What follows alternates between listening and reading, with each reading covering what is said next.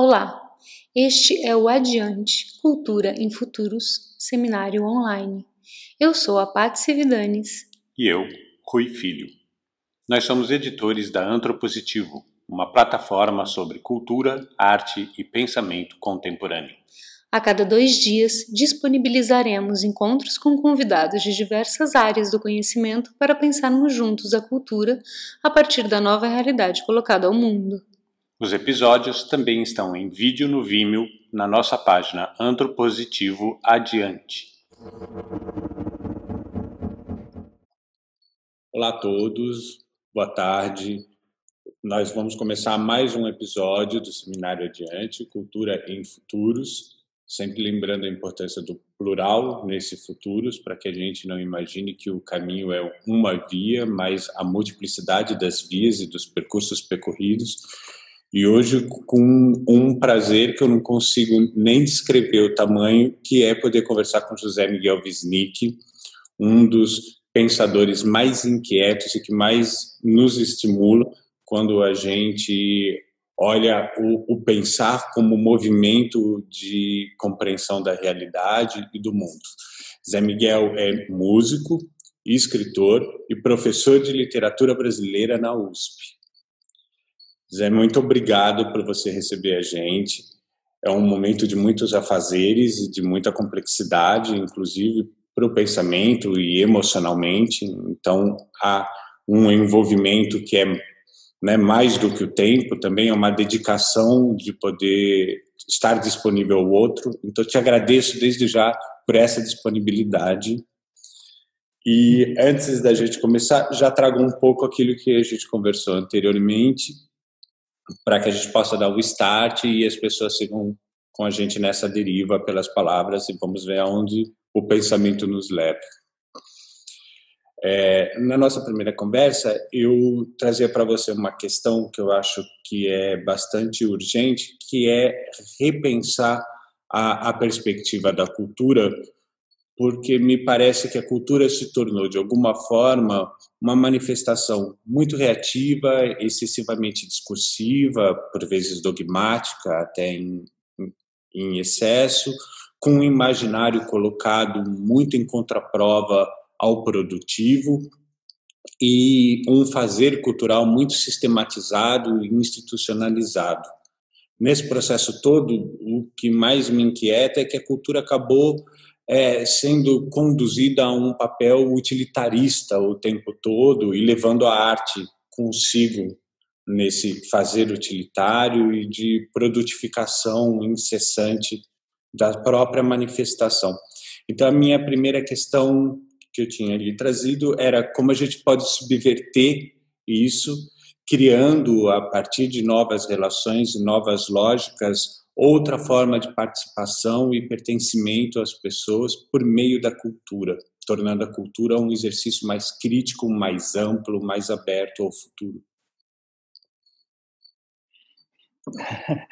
É, bom, muito obrigado pelo convite e parabéns a vocês por terem promovido esta, esses encontros todos, esses seminários, que já é praticamente uma demonstração em ato do que se pergunta, né? ou seja, promover situações e de que conversas que partem de pontos de vista diferentes e perspectivas e sigam essa deriva, né, que é, é alguma coisa que está ligada a uma abertura ao não sabido, né, que acho que é uma das dos pontos cruciais da da questão que você coloca, porque de certo modo, existe uma cultura contemporânea que é muito reativa, ou seja, é a da resposta pronta.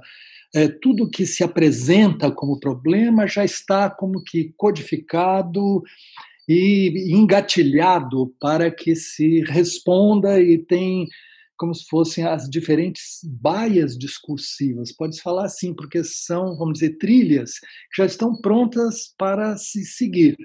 Então, uma vez colocada uma questão, não é a questão que está se impondo, mas é simplesmente disparar a resposta daquele lugar, vamos dizer, pré-determinado. Né? E acho que arte e cultura, num sentido mais é, estimulante do que esse é um se voltar ou aceitar o quanto a gente não está de posse nem no controle das, dos, dos acontecimentos e das e, portanto das, das é, perspectivas do, de se fazer. Então ah, acho que isso mesmo, quer dizer, vocês promovem uma situação que está já no, vamos dizer, no coração do, do problema da, e da pergunta, né?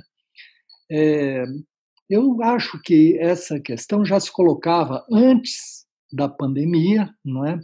E já se colocava antes do bolsonarismo, uhum.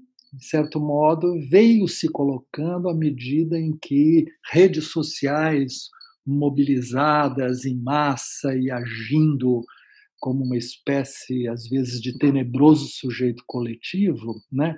É, é, esse momento fez com que já vinha fazendo com que a ideia de, de cultura tivesse saído de um lugar que ela ocupou antes, que é uma irradiadora de possibilidades, de, de de questionamentos, de estímulos, de desafios, né? A cultura no século XX ela foi muito assim e de certo modo no Brasil ela teve um papel é, capital, não é? A música popular, por exemplo, foi uma irradiadora de sentidos. Ela promoveu uma educação sentimental coletiva ela nos fez acompanhar os acontecimentos vividos e com canções que não paravam de nos dar como que elementos para a gente viver e se e se emancipar e, e crescer, né? Então isto é, esse quadro mudou há algum tempo. O Francisco Bosco é, escreveu sobre isso, dizendo que a cultura tinha saído deste lugar de protagonismo, desse lugar de, é, é, vamos dizer, irradiador, de ser, de algum modo, um farol, essas coisas todas. E, e tá, isso está ligado ao fato de que a política, mas num sentido muito é, imediatista, no sentido de que é aquilo que estávamos falando, a política como uma forma de reagir, né? e reagir segundo chaves que estão dadas, que é aquilo que a gente estava falando. Então, é, perdeu-se muito um, um, acho que um elemento fundamental da, da cultura na, naquele sentido mais amplo, que é a mediação, né? Ou seja, fazer mediações. E, e precisa ser muito bem entendido que fazer mediação não é fazer média, não significa ficar num lugar neutro, assim, sem se comprometer, sem, né? não é isto. Fazer mediações é fazer relação entre coisas diferentes, é saber que, que dizer, tudo está em relação e que, e você tem que, que lidar com complexidade. Então, o pensamento depende disso. Né? O pensamento supõe mediação, antes de mais nada. Né? é, pensamento crítico e tal. Isso é o contrário do imediatismo, né? que é a palavra, porque mediação é de meio, né? é você estabelecer meios, fazer pontes que façam com que coisas diferentes se interliguem, se, se iluminem e se movimentem por causa disso. Agora, imediatismo, esse I, é, etimologicamente, é negação, é seguir não ter meios, é tudo direto, chapado, a resposta pronta, o que acaba resultando num atropelamento da cultura, porque o imediatista é aquele que, para tudo, precisa, como eu falei, reagir, e reagir segundo aquilo de que ele já se, se armou. Né? Então, eu acho que na medida em que. Esse é um ponto. Né? Então, certamente o, o, fazer mediações que, é coisa que, que, vocês estão promovendo aqui né é uma coisa é, crucial nesse sentido para para se afirmar né uma perspectiva da cultura quer dizer, tem outras ideias mais ou menos em torno dessas. Eu não sei se você, Rui, o Patrícia querem dizer alguma coisa agora, ou se eu sigo um pouco mais, o que, que você acha? Eu quero colocar uma questão que eu acho que, que é fundamental no que você está falando da mediação, que é a gente se acostumou com a ideia da imediação dentro daquilo que foi construído pelos museus americanos, que é aquele hum. espaço intermediário entre o público e a obra, onde o meio é uma simplificação das duas pontas. Né? Essa mediação em que te explica a obra de uma forma muito fácil para que você possa se aproximar dela um passo a mais que seja. Essa mediação parece que tomou conta da ambiência cultural no Brasil de uma forma muito degenerativa, porque parece que a gente não precisa se aprofundar sobre nada, apenas tomar os caminhos prontos. Ah, exatamente, Rui. Acho que essa é uma, uma coisa que faz com que a cultura seja toda pensada em termos sempre secundários. Você tem um, uma, um, uma arte, né, um objeto, uma coisa artística, trata-se de imediatamente classificá-la é, segundo um lugar onde você a coloque dentro de uma gaveta reconhecível, já de antemão. Né? Então, e isso é, é, um outro aspecto, exatamente desse processo. Né? Quer dizer, oferece uma mediação muito rápida, muito, a mediação é imediata, portanto, ela deixa de ser a, a, a fazer pontes, abrir né, pontes e tal. Isso é, é realmente uma coisa, quer dizer, você fica resguardado é, para tudo que você está em contato, você já está é, protegido, respaldado. Para não... Eu lembro em Nova York, numa exposição de Hélio Itzica, tinha aquela obra Nas Quebradas, eu acho que tinha uma. A gente subia né, por uma rampa de pedregulho e era justamente você pisar nesse chão, tal, tal, tal.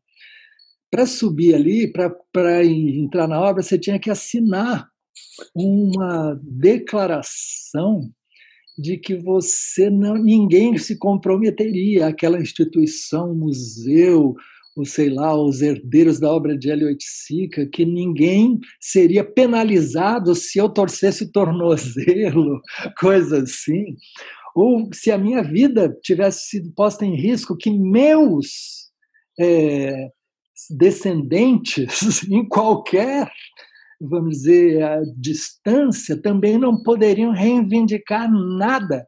Ou seja, era uma coisa espantosa do, do ponto de vista de judicialização cultural, mas muito significativa disso. Isso a, a contrapelo, quer dizer, totalmente contra o sentido daquela obra, né? que te propõe você pisar num chão que não é seu. E antes disso, põe-se todo esse esse respaldo, essa coisa assim. Olha que eu sinto isso já em teatros, porque tem que ter a luzinha de saída que está já sempre acesinha, e você não tem nunca treva total, é. né? cênica.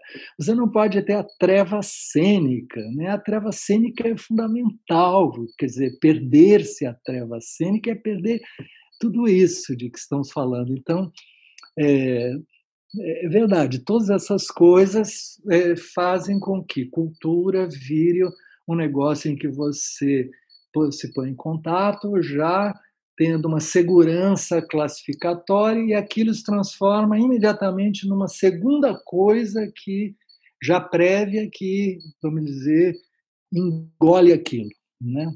Isso, esse todos são sintomas, né, que fazem, na verdade, que uma mentalidade diferente disso tem que ser muito é, ativa, presente, né, que a gente tenha consciência disso e talvez o momento que estamos vivendo ele sirva para ter consciência de coisas assim, né, porque é uma de, de todo modo é uma parada que nos obriga a voltar a certos princípios, né? Mas, mas esse é um dos aspectos pelos quais cultura é, fica uma, uma coisa assim sem, sem nervos, sem garra, né? sem, se engana e tal. E aí, quando para e não pode, como você falou, interrompe-se esse circuito produtivo em que tudo funciona assim, aí fica aquele aquele não saber o que fazer, porque parecia que então só, só sabia fazer dentro desses trilhos dados, né? É. Sendo que, só para completar esse, esse raciocínio, se você voltar ao princípio do que, que te faz querer fazer arte, é justamente para você é, para situações fora dos trilhos, é para estar e responder a coisas que não estavam previstas, né? E que e que não estão, em suma, tão é, é, circunscritas, né? Então, exatamente, faz fora disso, né? Vamos lá, uma coisa assim. Né? Perfeito. É, é quando o inesperado e o improvável se tornam manipulados para ser o, o pré-determinado e uma espécie de fantasmagoria daquilo que você não deveria conhecer, mas que já é dado como uma sombra, como a falta do blackout absoluto no teatro, quer dizer, o ator ele para, mas a cena continua, é um fantasma sobre o palco, não há o desaparecimento mais. Ninguém pode sumir, é? ninguém mais tem o direito de desaparecer em cena hoje em dia, porque tem a luzinha da escada. De fato, isso é um, um horror. Bem colocado, exatamente. É, eu, eu, eu, às vezes sinto que a arte de repente parecia uma fileirinha de formigas, né? Daquela que quando você, você barra a, a fileira elas ficam realmente perdidas. E de repente a pandemia parece que, que, que colocou um objeto na frente dessa fileira de formigas e está todo mundo se sentindo perdido. E eu acho, eu olho essa situação e acho bom. Acho bom que o trilho foi interrompido, né? É claro uhum. que a gente não ter perspectiva de futuro é algo dolorido, é angustiante, porém, já que a gente estava tão, tão encaixadinho nessas gavetas, é, quebrar essas gavetas é interessante. E ao mesmo tempo eu vejo muita gente angustiada com a questão da arte acontecer online. É até estranho que a cultura não estivesse preparada para isso, né? Estivesse, seja tão conservadora para não estar tá preparada para isso, mas é também algo que não se encaixa fica essa discussão: é teatro, não é teatro, é válido, não é válido, é arte, não é arte, quando vai para o online. E aí a falta da gaveta talvez seja uma questão, né? Exatamente. Interessante. E, é, muito bem colocado. Você ia falar outra coisa, Rui? Não, quero te ouvir. é, não, exatamente. Eu me lembro a propósito, para lembrar de uma coisa que eu acho que é engraçada, mas e tem a ver com isto, é uma canção do Luiz Tati chamada O Fim da Canção. Né? Ou seja, a canção ele brincou com aquela história que Chico Buarque, em 2004, deu uma entrevista em que ele dizia que a canção é, não, não, existia mais tal como ele. E, na verdade, ele falava com muita sobriedade a canção tal como ele praticou, como ele aprendeu de Tom Jobim, Vinícius de Moraes, aquele a canção com melodia e harmonia, com a letra colocada assim, como se fosse com uma pinça, cada sílaba no lugar, né? Essas coisas todas, que é a grande canção do século XX, que veio da bossa nova e deu tanta coisa e tal, mas ele via que tinha um rap e uma canção que não lidava com melodia harmonia, né, mas era palavra ritmada, e que aquilo tinha uma contundência e uma força que não era aquela na qual ele se formou, que ele reconheceu como sendo do século passado. Então, isso foi muito apressadamente entendido como se Chico Buarque, o grande cancionista, tivesse dito que a canção acabou, né? porque é a resposta reativa mais pronta, né? enquanto ele estava fazendo mediações, para usar o nosso tema aqui. Né?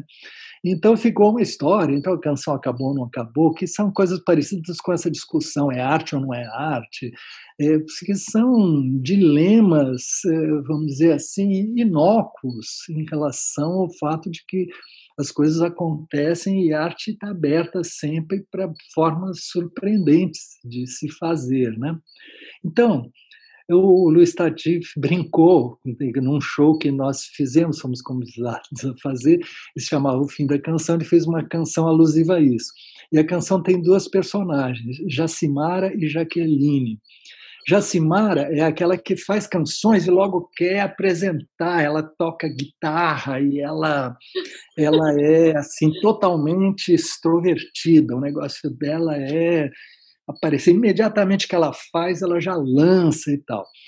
E Jaqueline, não, Jaqueline faz e guarda para quando a canção acabar, né? para fazer uma reserva. É a fábula da cigarra e da formiga transformada numa metáfora sobre a canção e tal. Acho que o engraçado é que o isolamento e a pandemia criou uma situação Jacimara Jaqueline, entende?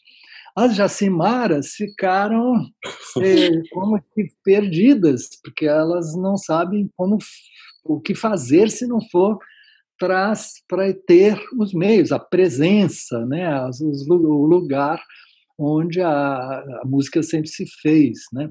Então elas entram em, em parafuso, digamos assim. Enquanto que Jaqueline está eufórica, porque Jaqueline se reconhece que ali é, chegou o tempo no que ela sempre sentiu, que é um tempo onde as coisas não estão com essa prontidão, que você não faz para mostrar, que você guarda para quando. Em suma, é uma, é uma dualidade engraçada, né? E aí eu vi até pessoas que são assim jaquelines e que se sentiram no sentido assim se sentem assim como que eh, encontradas num momento em que você não tem as, os caminhos prontos e que justamente você tem que eh, vir para dentro para poder sair para fora, né? Com essa mediação aqui da, da tela, né? Que ao mesmo tempo retrai, todo mundo tem que se isolar e ao mesmo tempo expande, porque aí a gente tem uma possibilidade de vamos dizer, de trocas e encontros por essa via, né, nessa mediação sem presença, né, que não seja esta esta que já é uma presença, mas essa aqui virtual, e ser isso ser uma maneira é, de vamos dizer da gente estar presente, ou seja, tem retração e expansão, né? E isto é, eu acho que nesse momento isso tem que ser, é, vamos dizer, aproveitado, tem que ser encarado, tem que ser assumido. Né? É, e eu acho que eu vi, eu, eu, vi pouca coisa, mas eu vi, por exemplo, Grace passou fazendo um monólogo que é República, né, que é, achei uma coisa que ela encontrou ali um, um veio né, para isso aquela aquele texto do Antônio Prata sobre o, a história do Brasil como um roteiro e aquilo virando uma pequena série hilariante, né? onde a própria tela do Zoom já é a cena, né? É, então essas coisas é, eu acho que são são acontecimentos interessantes dessa ordem, né? Você responde aos acontecimentos, né? É, com esta, esta falta da presença, que é aquilo que Zé Celso, meu inspirador tantas vezes de canções e ali no teatro tudo, Zé Celso sempre considerou a presença um valor, assim, uma força insubstituível, né, que define o teatro, né? E justamente é, isto fica problematizado. Eu, por meu lado, sempre achei o silêncio, né? enquanto músico, o silêncio sendo um valor e uma força fundamental, porque silêncio não é o silêncio acústico simplesmente, o silêncio de parar tudo, né? que até John Cage mostrou que não existe, porque quando você está, se você tivesse mais absoluto silêncio, estaria ouvindo o seu sangue bombeando e um, e um sinal agudo assim do sistema nervoso, ou seja, a gente está sempre em sons e ruídos, né? Mas o silêncio mental, né? A capacidade de esvaziar, de parar, de suspender, que é o silêncio que garante essa possibilidade de você não estar tá sempre, vamos dizer, reagindo aquilo que é o tal pré-pronto, o que está preparado para você pensar, o que está preparado para você é, agir, para você falar, que é esse negócio, vamos dizer, o imediato, prévio, né, que faz com que tudo vire simplesmente o que já estava dado. Então, silêncio é chave para processos criativos, né? Porque essa abertura é o que não sabemos que vai acontecer, né? Aqui você mesmo começou a nossa conversa dizendo que a gente não sabia para onde ia, né? Isso já supõe um silêncio, quer dizer, a gente não está simplesmente falando, não viemos aqui para falar o que já estava preparado, né? Então isso é uma outra coisa fundamental. Então, e, e com o bombardeio da, das informações, da, em soma, em rede, você, é, o silêncio, não, eu, você está incluído em grupos de WhatsApp que você abre minutos depois já tem mais dezenas de mensagens com textos, com vídeos, né, o que dá uma espécie de inconsistência instantânea né, para as coisas que eu tenho dificuldade, eu não, não gosto, eu quero, eu quero manter é, continuidade e tal, para só recorrer com a moderação devida para não ser engolfado por, por essa é, quantidade, esse bombardeio, metralhadora de sinais, né? que a gente recebe continuamente e eu, e eu vejo como um outro dos agravantes tá? da situação toda. Né? Então, quer dizer, essa, essa zona de silêncio, mediação, silêncio né? e presença onde a presença estiver. Né? Se for esta aqui agora, como é a nossa, então que seja. Né? Uhum. Né? É, então,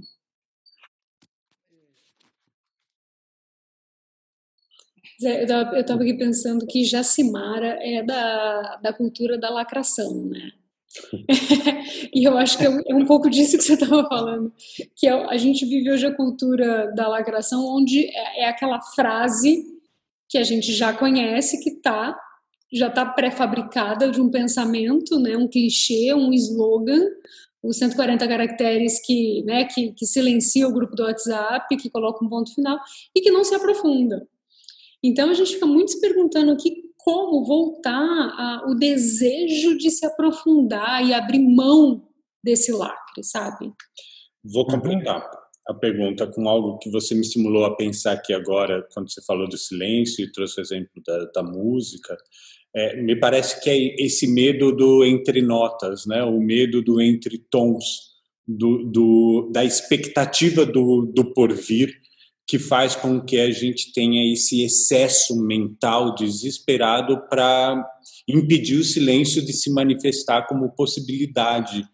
É, e aí talvez a lacração complete esse desespero de uma afirmação muito imediata como presença que é também cultural, uhum. porque é uma tentativa de afirmar sua identidade de alguma forma, mas que no é. fim não não só não te identifica né? não faz da identidade um manifesto real, como também não constrói efetivamente a sua presença no real. Uhum. Muito bem colocado, adorei essa, a, em suma, a, o modo como retornou, né, o que eu tinha dito, retornou é, repensado é, e me faz é, acreditar sim que que é preciso mais Jaqueline como é. condição para para essa coisa não não entrar numa espécie de exasperação sem saída que é disso que estamos falando né uhum. é, como voltar a, e a gente sabe que nunca volta, mas como atravessar, né, e não perder. Então, algo que eu acho que está que tá na nesse lugar do, do silêncio, da mediação e das formas de presença, assim. Né? É, Podemos lançar um movimento, um Jaqueline. Jaqueline. Somos Jaqueline. Somos todos Jaqueline. Somos todos Jaqueline. Somos todos Jaqueline. Sejamos todos um pouco mais Jaqueline. Diz uma coisa, pensando aqui, Zé, é, será que a gente não entendeu o nosso próprio modernismo de uma forma muito equivocada? Porque a sensação que eu tenho é que, de alguma maneira, lá para trás, a gente olhou para aquilo e falou: que bom, substituir tudo o tempo todo e reinventar tudo é o grande barato. E não se tratava disso, né? O modernismo olhava como uma espécie de um abraço mais amplo à própria cultura e não de substituição da cultura.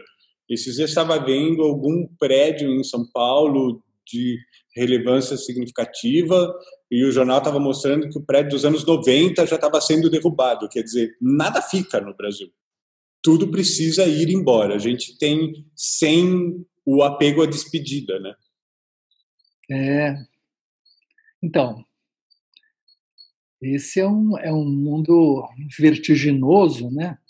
De, de instantaneidade, de transitoriedade, de o que resulta em inconsistência, né? E, e que tinha aqui me ocorrido uma palavra, mas ela me escapou agora. É, mas a ah, de voracidade. Hum. Né? Voracidade. Bom, voracidade é vamos dizer, um, um motor do, do próprio sistema capitalista e, portanto, da economia. Né? É, é, ela, ela ativa a, a substituição permanente, não é? que move o mercado, o capital e tal. E isso eu falo acho que sou insuspeito do fato de que eu, quando digo isso, eu não estou fazendo disso uma chave explicativa é, para todo o resto. Mas eu acho que é esta essa questão dessa ligação entre é, uma economia objetiva que supõe voracidade e o convite à interiorização, à internalização dessa voracidade, né? que supõe contínua substituição de tudo e contínua concorrência de tudo com tudo. Tantas vezes eu vejo assim na, nas pessoas conversando, amigos e tudo, amigas, e a gente numa situação cotidiana qualquer, assim, é, quer se fazer a comparação, o que, que é melhor, né? isto ou aquilo, é esse. Se tem um, um cantor tem outro que você tem que comparar para ver o vencedor. É, e isso vai para tudo, né? é uma espécie de, de campeonato generalizado, né? É, que é um outro fator ligado a esse modo como as coisas se devoram. Não é? Uma vez, falando em devorar, uma vez eu lembro, eu achei muito significativo, com pessoas muito próximas, mesmo Mano Joanete, num restaurante queriam saber o que, que eu tinha preferido, se a esfirra aberta ou a esfirra fechada. E aí tinha que se decidir ali se era melhor a esfirra aberta ou a fechada. Né? Que, que é uma, eu, é, isso é muito emblemático, entendeu? O aberto e o fechado em cada situação. Né? E isso, isso é voracidade.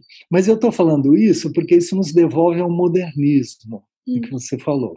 Resulta num entendimento equivocado de antropofagia oswaldiana. Porque se pensa que a antropofagia significa uma voraz devoração indiferenciadora de tudo, em que tudo possa virar entropicamente essa maionese em que, tu, em que qualquer coisa pode ser misturada com outra. Né? E às vezes se fala regurgitada. Eu já vi o elogio do vômito como sendo um grande gesto cultural, supostamente antropofágico. Né? Você vomitar, porque você, na verdade, que é uma, o sinal do mal entendimento, significa não assimilação, né? você não, não toma o outro para si. Quando a questão da antropofagia, do melhor modernismo, e da arte é justamente tomar o outro para si e se colocar no lugar do outro, haver-se, né? esse intercâmbio. Isso não é intercâmbio, é uma. O Alexandre Nodari, que é um crítico literário, que tem escrito coisas muito interessantes, acho que não publicou nenhum livro ainda, mas pela internet acha-se muito, Alexandre Nodari. E ele, especialmente sobre Clarice Lispector, ele desenvolve o conceito de obliquação. Né? Obliquação é essa capacidade que a ficção promove de você ser outro, né? de você vai se obliquar em alguém. Quem escreve ficção já está se obliquando, quem lê está se obliquando. A gente entra em situações que te permitem viver né? no lugar de, de seres que não são né, da sua época, da sua classe social, que não viveram a sua história e nem e às vezes nem da sua espécie, né? você estar né, na relação com o outro. E isso foi a sacada oswaldiana em relação ao pensamento selvagem, né? que o Eduardo Viveiras de Castro considera que é uma intuição genial de Oswald de Andrade ter de fato ido ao ponto crucial do, desses, do sentido da antropofagia ou dos ritos indígenas como sendo este é, tomar o lugar do outro, tomar o outro para si, né? só me interessa o que é do outro. Isso é, vamos dizer, antropofagia, no sentido de uma alta antropofagia criativa, né? que que foi muito banalizada e transformada também num estereótipo qualquer e, e muito é, facilitado, como eu tinha dito, e, e nesse sentido é, traído. Né?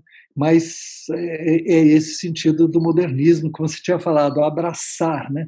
abraçar uma coisa que é outra e transformar-se nesse outro. Né? Esse é o convite que que o modernismo entendeu, né, esses, quer dizer, tá Mário e, e Oswald, mas em Guimarães Rosa e tá, em suma, na, na, na música popular brasileira, que é nesse país cheio de diferenças a possibilidade de estar no lugar do outro. Então, eu entendo perfeitamente as questões que se colocam hoje sobre afirmar o lugar de fala, afirmar como que os lugares de fala invisibilizam não é, aqueles que estão excluídos e como isso é, vamos dizer, um sistema, uma máquina silenciadora, dominadora e que é preciso trazer à tona essa coisa. Mas, ao mesmo tempo, saber que em arte, porque isso é uma política, é uma questão política altamente pertinente. Né? Mas que em arte tem uma questão que é lugar de escuta, estar no, no lugar do outro. Né? E isso de, de fato se dá, e isso também é, é uma, alguma coisa que eu acho que, de, que depende, que de, depende-se disso para que haja vitalidade né, artística, que cultura tenha a ver né, nos tempos que correm aí dessa maneira. É, não como alguma coisa que de repente perdeu lugar e não sabe o que fazer, mas não. É, fico pensando, Zé, que talvez esse tornar o outro para si, o que a gente sinta falta, ou particularmente eu sinto falta, seja essa obliquação, como você trouxe, é, também ser sobre o que se desconhece né? Parece que se aproxima sempre daquilo que já é traduzido de alguma maneira. E aí a coisa fica muito simplificada.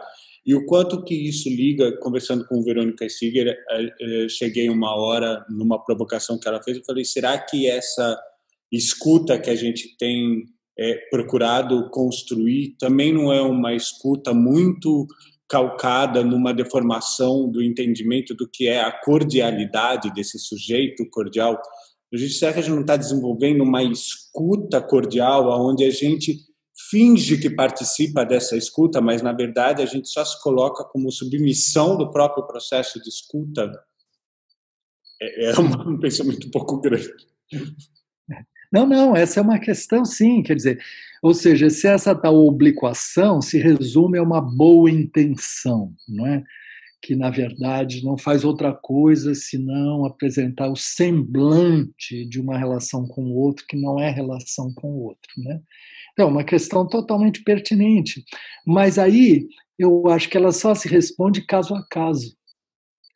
Ou seja, isso existem muitas formas disto e, né, e trata aí depende de uma cultura crítica capaz que fosse capaz de discutir essas diferentes situações, né?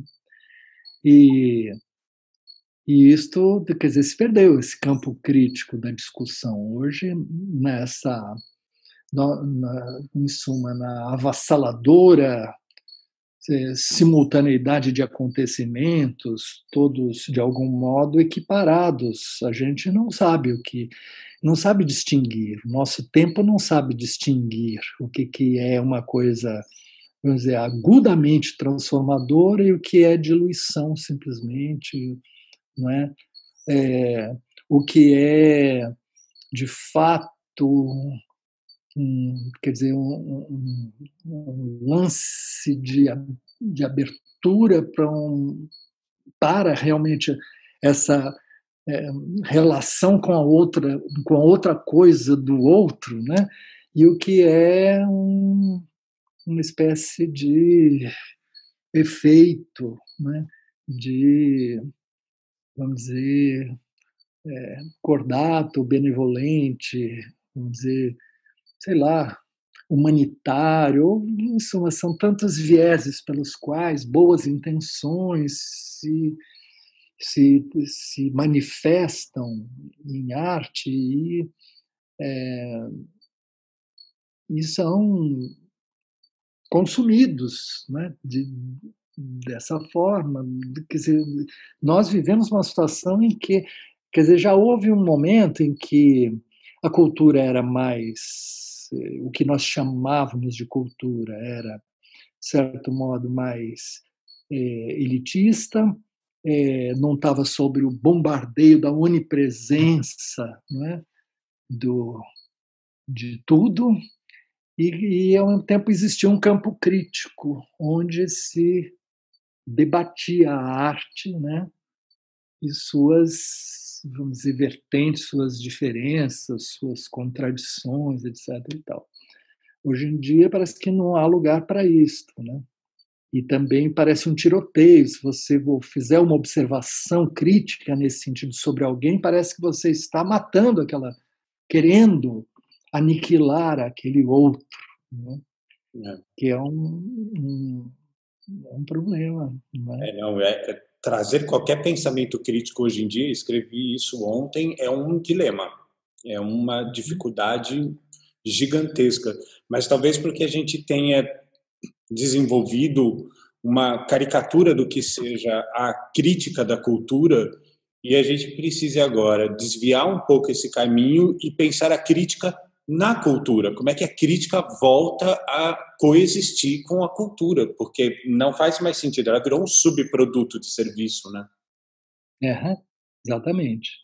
É, ela era como se fosse assim, uma triagem do, do consumo né, para o comprador, seja de um, de um livro, seja de uma obra, de uma música, etc. Mas, ao mesmo tempo, criou-se toda uma, uma rica fortuna crítica, assim chamada, né? de ensaios, de interpretações, de análises, né? de tanta coisa. E, de certo modo, continua se fazendo, mas isso não tem evidência, não tem lugar, um pouco virou tese, quer dizer, universitária, né? e dentro um pouco do nicho universitário, e então você está entre o consumo né, mercado, disputa de lugar num mercado ou então no nicho universitário e, e sem mediações, quer dizer, pontes entre essas coisas. Né? De certo modo, a minha vida é, acabou sendo voltada para isso, porque como eu fiquei fazendo parcerias com artistas e fazendo é, fazer trabalho universitário e sempre querendo pensar como é que essas coisas estão na verdade, como elas são ligadas né, ligáveis. Né. Eu vejo no Nuno Ramos uma, uma figura, uma entidade assim muito significativa de tudo isso que eu estou falando, né? porque o Nuno é um artista que, que surgiu como artista plástico, mas aí revelou-se escritor, e ao mesmo tempo é compositor de música e ele intervém em teatro, ele filma, ou seja, ele tem uma, uma gana né, do fazer, né, que ao mesmo tempo vem acompanhada do ensaísmo, um ensaísmo muito original, ele é alimentado da, vamos dizer, da informação é, universitária, né, teórica, principalmente ensaística, né, mas universitária também, mas ele não não foi, não seguiu carreira universitária, mas de artista, então ele não foi castrado academicamente, né?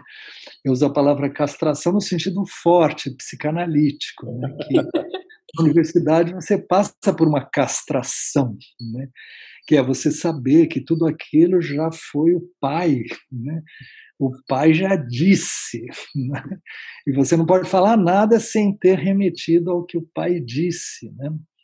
É, então, e, e isto é muito internalizado na universidade, o que você tem coisas tão fortes na universidade, muitas vezes mais marcadas por esta inibição, digamos. É, da imaginação que está ligada a esse processo. E o Nuno escapa disso, ele bebe no que a universidade oferece, mas não tem compromisso com, com teses e com trabalho professoral, etc. E aí resulta um negócio muito especial, eu acho. Né? E também esse negócio ele não barateia o fato, ele não se intimida com o fato de que de que nós vivemos num meio justamente em que a discussão cultural foi refluindo, né? E que, mas já era assim, por isso ele escreveu esse texto no Palácio de Moebius, né? que é sobre que já em Machado de Assis já tem isso. O escritor escreve sabendo que não tem leitores propriamente, um meio, um meio formado capaz de acompanhar o que ele está escrevendo, né? E ele então escreve e tem aquela potência, porque afinal é Machado de Assis, tem a potência daquele gesto criativo, sabendo que aquilo bate e volta diminuído. Né? E como que se faz isso? Ele acha que é um Moebius que está em toda a arte brasileira, que é uma ideia, assim, é, você diria maluca pelo, pela embocadura interpretativa, mas que resulta muito forte, porque ele tem repertório para ir analisando, interpretando as peças, as, as coisas que ele lida ali nas artes visuais, na literatura, na música, etc., no cinema. Não, ele não recua diante de nada. E isso, então, é uma afirmação muito grande da, da, da potência da cultura que não quer se intimidar diante dos limites que se oferecem. Eu acho muito admirável e acho importante a gente prestar atenção nisso, ou seja, ele é, está neste lugar, ele, ele é uma figura para a qual a gente tem que olhar, assim, no sentido de pensar o quanto é, não deve haver essa timidez e nem distância entre o criativo e o reflexivo, né? o ensaio, a análise e a imaginação, coisas assim que a gente diz genericamente, mas ele está sempre, dizer, praticando, atuando. Né? Agora mesmo essa obra Marcha Ré, junto com o Teatro da Vertigem, que faz uma carreata bolsonarista invertida, né, virada do avesso, voltando e fazendo disso uma coisa de ocupação da cidade, em suma, é exemplo do que estamos falando aqui, né? É, acordei hoje olhando para ela e falando preciso escrever sobre essa obra. Eu falei, ela precisa é. ser marcada como um acontecimento desse momento. O Nuno tem uma qualidade que me fascina, você tem também, que é o de ensaiar o pensamento que é como eu tenho preferido, ao invés de falar ensaísta, porque também parece que é uma categoria de editora, né? É, o ensaiar o pensamento eu acho muito fascinante.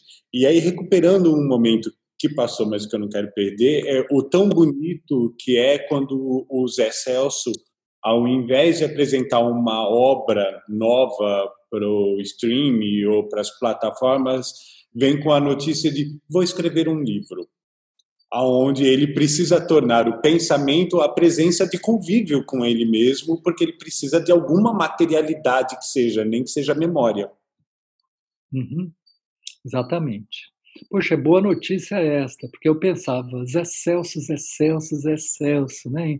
num momento em que a presença nos escapa, e é a tal história, ele vai aonde a presença está presente, né? como você falou, presentificar a memória na escrita, isso é corpo também, né? Eu não sei se já estamos no final da nossa, eu, eu digo, eu ia dizer que falando em Zé Celso, para mim é extremamente importante, eu sempre repito isso em, toda vez que eu posso, que o Zé Celso gosta da palavra, mais do que da palavra resistência, muito usada e também muito batida, ele gosta de resistência. Né? E eu acho que essa é, é muito importante que a gente não pense, pelo menos só, em termos de resistência, não é? com o avanço da, em suma, do conservadorismo, da extrema-direita, da, seja o que seja, de todos os avanços né, de tudo que nos cerca, aí a gente afirma resistência. Mas eu acho que nessa afirmação está se afirmando que você aceita que está acuado, né? É, e que então e isto acho me incomoda como. Eu acho que pode ser um dado objetivo ao qual você pode responder. Mas quando você pensa que resistência do ponto de vista da arte é resistência não é? Ou seja, não significa que você vai usar todas as suas forças contra um inimigo que te cerca, mas que você é sujeito de uma força coletiva que é a possibilidade criativa e é esta ela é esta que é a grande resposta né? então resistência é a vida se manifesta como criadora então eu acho que é um, uma outra referência para mim né, que fica ali é, que é. vem dos excessos. E tira uh, o lugar de espera para o lugar ativo. Né? Exatamente. Está... Ao mesmo tempo, na, na crença, na fé uhum. cênica nesse lugar ativo. Né? Estou é, me lembrando que o Zizek escreveu há muitos anos atrás um livro que é fascinante, que chama Visão em Paralaxe, em que ele pede que a gente subverta a maneira de olhar o ângulo das coisas a partir da gente mesmo, né? mudar a relação de profundidade dos objetos, e em que ele coloca em discussão, numa parte do livro, que é a parte que eu mais gosto, a perspectiva de como a gente entende o sujeito, e aí os sujeitos sociais, os sujeitos de todas as maneiras, onde ele problematiza que o sujeito é aquele que se sujeita necessariamente algum tipo de força. Portanto, ele não pode ser a ação em relação a essa força, ele tem que ser uma outra forma de existência a essa força para fazer dessa força o seu alicerce de mobilização.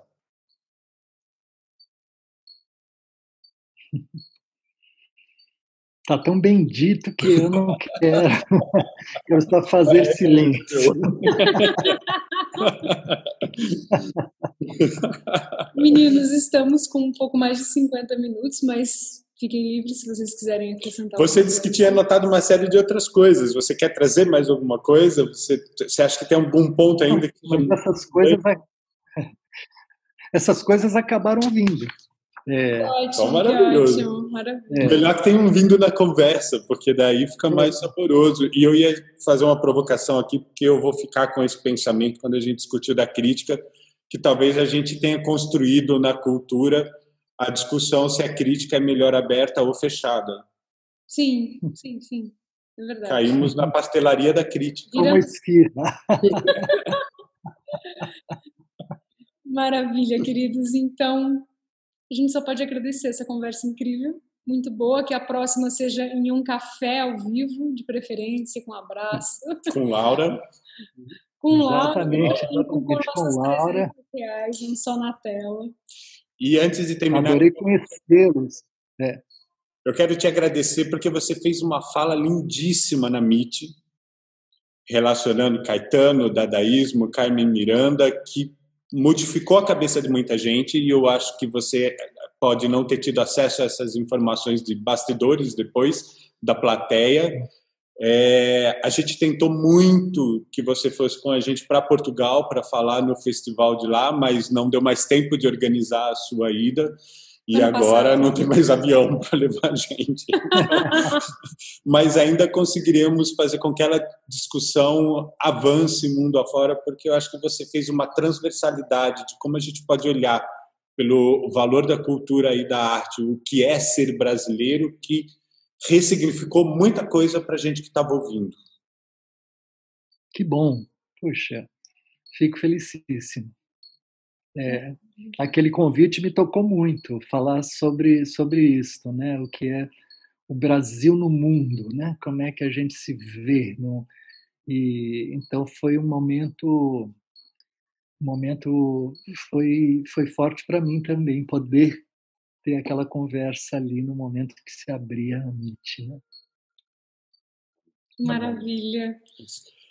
Zé, obrigado. Já está dando uma hora, a gente vai ter que realmente terminar. É, muito, muito agradecido por, pelo, pelo carinho com que você recebeu a gente, por, pela paciência, pela dedicação em, em trazer esse pensamento todo. E espero que sim, que a gente consiga de fato sentar e ter essa conversa de uma forma mais íntima, gostosa, com um café, com Laura, aos sorrisos e risos que hoje nos faltam tanto. Valeu.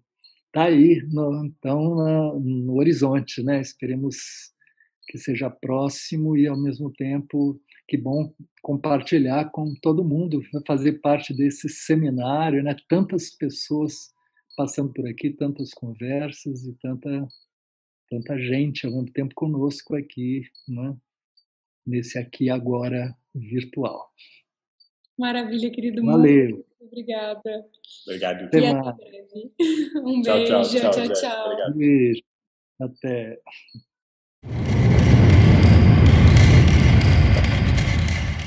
Um último recado. Siga o canal para acompanhar os próximos episódios. E conheça nossos conteúdos em nossas redes sociais, arroba antropositivo e nosso site www.antropositivo.com.br. Obrigada e até já!